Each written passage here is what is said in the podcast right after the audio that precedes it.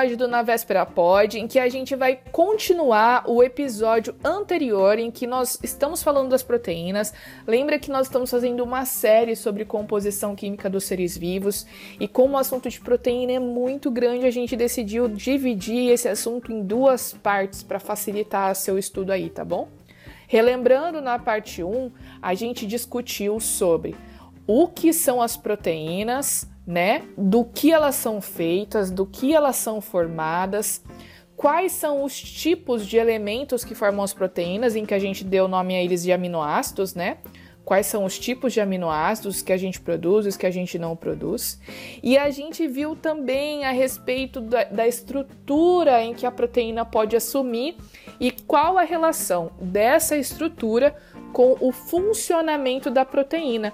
Dentro disso, disso a gente discutiu a, o papel da desnaturação proteica, ou seja, o processo de desnaturação proteica que pode influir, que pode modificar a função da proteína, ou seja, a proteína pode perder a função por causa da desnaturação proteica. Se você não ouviu a parte 1, corre lá que dá tempo e ela é essencial, ela é básica para que a gente possa entender a parte 2, ok? Não se esqueça de seguir o Na Véspera Pod no Instagram, porque junto com o post do episódio vão imagens importantes para você poder acompanhar. Vamos lá então para a parte 2, em que a gente vai discutir as funções das proteínas. Pega seu caderno, faz as anotações ou nas notas do celular. Não sei o que você faz para estudar, mas fique esperto que agora o bicho vai pegar. Olha só, vamos discutir aqui algumas funções. São basicamente seis funções que a gente vai falar aqui, ok? Primeiro, as proteínas elas têm função estrutural elas são os tijolos que formam o nosso corpo. Quando você constrói uma casa, uma casa, você precisa de vários elementos importantes. Você precisa do tijolo, do cimento, do revestimento, da pintura. Os tijolos do nosso corpo são as proteínas. Cerca de 70% do peso seco do nosso corpo é de proteína. Os nossos músculos são formados de proteína. A nossa pele tem uma proteína importantíssima que é o colágeno.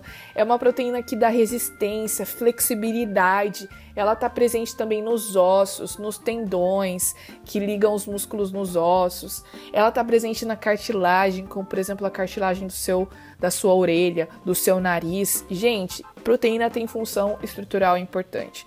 Além disso, tem outra proteína legal que a gente pode citar como tendo estru função estrutural, que é a queratina. A queratina, ela ajuda a formar o seu cabelo, os pelos, os bicos das aves, as garras, as nossas unhas, também a nossa pele, porque ela é uma proteína importante para impermeabilizar a nossa pele, tá bom? Ela vai proteger a nossa pele contra coisas externas. Mas, como eu disse, ela também está presente em estruturas como unha, bico de, dos bichos, as garras, nossos pelos, cabelo, etc. Primeira função, estrutural. Ok. Segunda, movimento. Eu citei agora há pouco no início que os nossos músculos são feitos de proteína. Todo e qualquer lugar do seu corpo que tenha movimento tem músculo.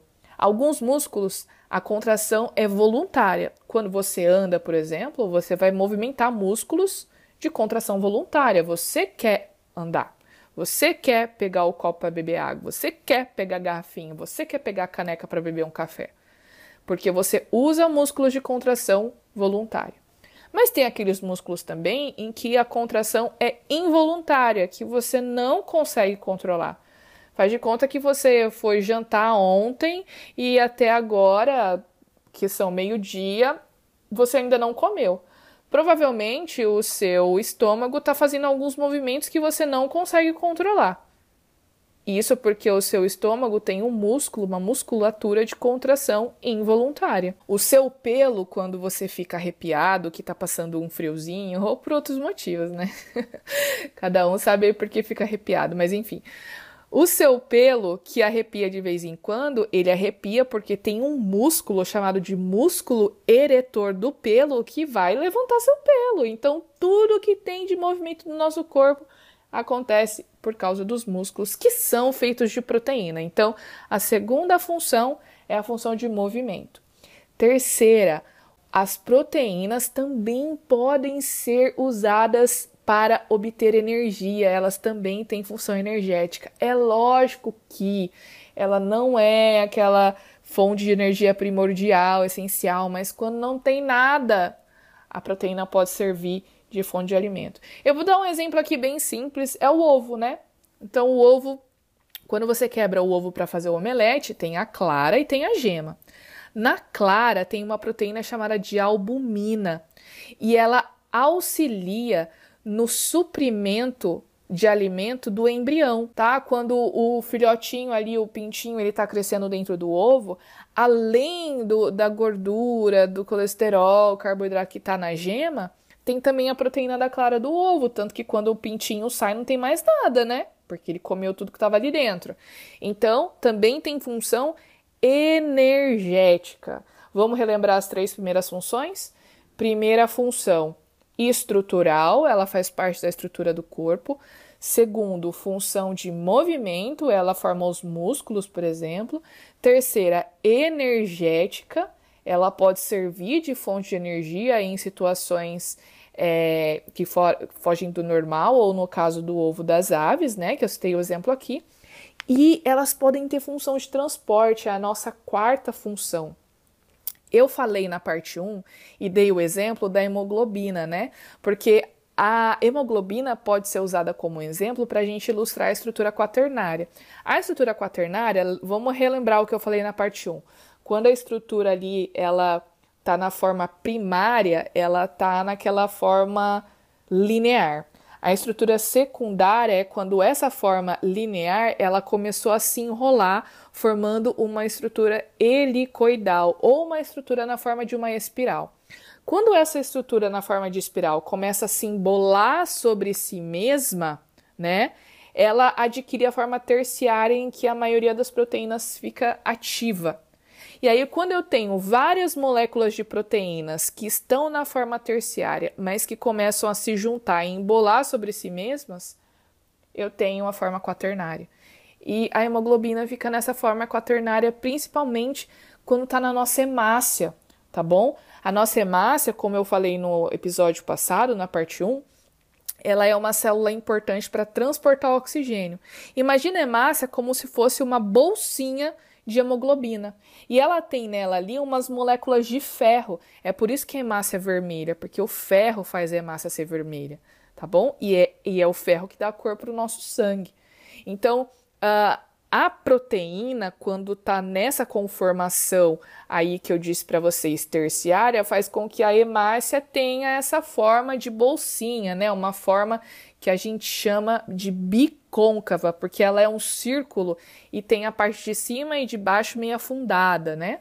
Isso é importante para o funcionamento dela, porque facilita o transporte do oxigênio, agarrar as moléculas de oxigênio para transportar, tá bom? Agora o que acontece é o seguinte: existem algumas pessoas que têm uma mutação na cadeia da hemoglobina. Lembra que eu falei para vocês na outra parte também que às vezes acontecem algumas situações em que a sequência de aminoácidos da proteína pode ter uma alteração. Pode ser que eu tenha um aminoácido faltando, um aminoácido a mais, etc. Qualquer tipo de alteração na formação da molécula da hemoglobina vai fazer com que eu tenha uma mutação. Pessoas que têm uma alteração na formação da molécula da hemoglobina, que tem uma mutação na hora ali da síntese da molécula de hemoglobina, elas têm uma doença chamada de anemia falciforme. O que é anemia falciforme? É uma doença genética em que as pessoas, elas, quando vão produzir a hemácia, elas produzem uma hemoglobina que tem uma alteração na sua estrutura. E, consequentemente, se a, se a hemoglobina tem essa alteração na estrutura, A hemácia também vai ter uma alteração na estrutura e ela vai ter uma forma de foice. E é por isso que as pessoas têm essa doença chamada de anemia falciforme. E elas vão ter toda uma série de consequências, vão precisar fazer transfusão sanguínea regularmente, vão ter e outros problemas relacionados, tá bom? Mas aqui o importante é que você entenda que as pessoas que têm anemia falciforme têm essa doença porque na hora que elas vão sintetizar a hemoglobina, existe uma mudança na sequência dos aminoácidos da hemoglobina comparado com a sequência normal. E a, e a hemácia, consequentemente, também vai ter essa forma alterada de foice. E isso, lógico, vai prejudicar na função de transporte de oxigênio da hemácia. Ok? Quarta, transporte. Quinta, hormonal. Os nossos hormônios são proteínas especializadas. Eu posso aqui dar um exemplo é, da insulina. A insulina é um hormônio que regula a quantidade de açúcar que está presente no seu sangue. A insulina faz esse papel importantíssimo e pessoas que têm deficiência na produção desse hormônio têm uma doença chamada de diabetes. Tem um outro hormônio que também está relacionado a, ao metabolismo do açúcar, que é o glucagon. Então, a, a, insulina e o glucagon, eles trabalham de forma antagônica. O glucagon, a insulina pega o açúcar do sangue e coloca na célula, e o glucagon pega o açúcar que está armazenado e coloca no sangue. Existe esse metabolismo muito interessante e complexo. Vamos revisar as funções até agora? A primeira função aqui, estrutural, faz parte da estrutura do corpo, movimento, a, toda, todas as partes do nosso corpo que realizam algum tipo de movimento voluntário ou involuntário são feitas de proteína, tem função energética em algumas situações e para alguns animais em determinadas condições transporte de oxigênio, no caso da hemoglobina que está na hemácia, função hormonal, no caso de hormônios. Eu citei aqui glucagon e insulina, mas existem outros hormônios. Então é isso, pessoal. Fique esperto para parte 3, em que a gente vai discutir sobre as enzimas. Fica ligado e até a parte 3.